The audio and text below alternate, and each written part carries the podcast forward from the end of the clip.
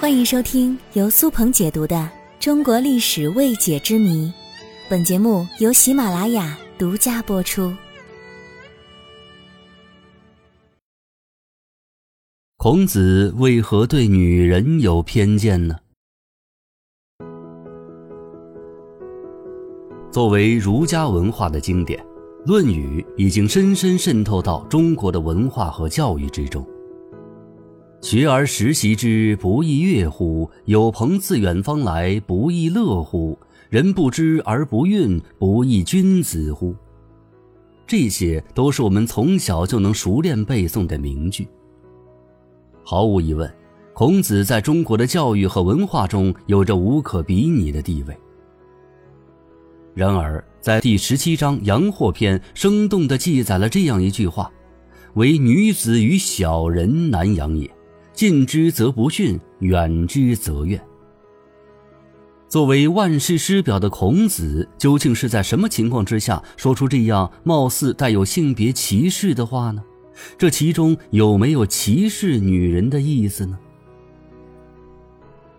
有人认为，孔子的“唯女子与小人难养也”，是把女人和小人放在同一层面来类比。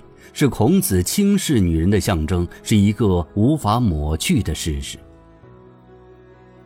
那孔子为什么会这么说呢？有些人以孔子的婚姻爱情为出发点来探索可能的答案。一种可能是，孔子年轻时家境贫寒，可能在爱情上受到过挫折，爱而不得，受到了女人伤害。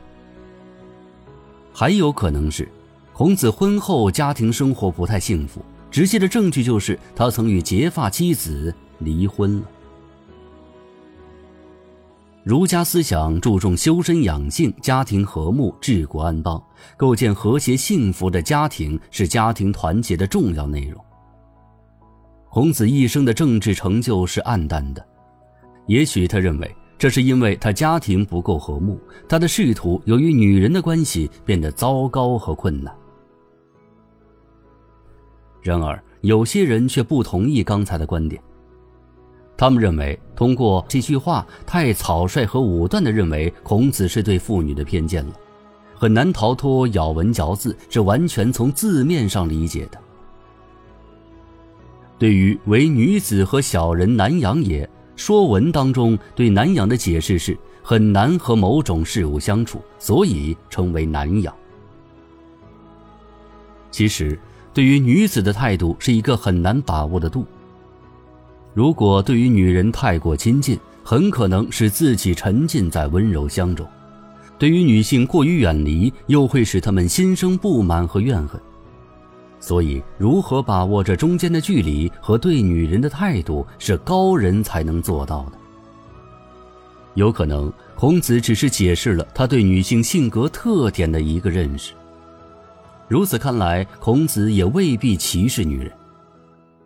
此外，孔子的儒家思想是主张泛爱众而亲仁，仁者爱人。这里的人自然包括男人和女人。由此可见，女人也是仁爱的对象之一。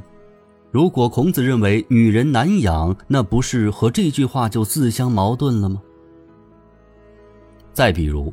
孔子是坚决反对将妇女作为祭祀品的，并且诅咒那些犯下这种罪行的人无后乎。这就意味着孔子是重视妇女权利的，并为他们勇敢的说话。这种观念在当时的社会之中，其实是一种十分超然的观念，由此就可以见证孔子的伟大。其实。孔子究竟对女性是否存在偏见，已经并没有那么重要了，因为在现代社会，男女平等，这是我们现代人应该倡导和践行的主流价值观。有些别有用心的人用孔子的话来挑起性别对立，实属不可取啊。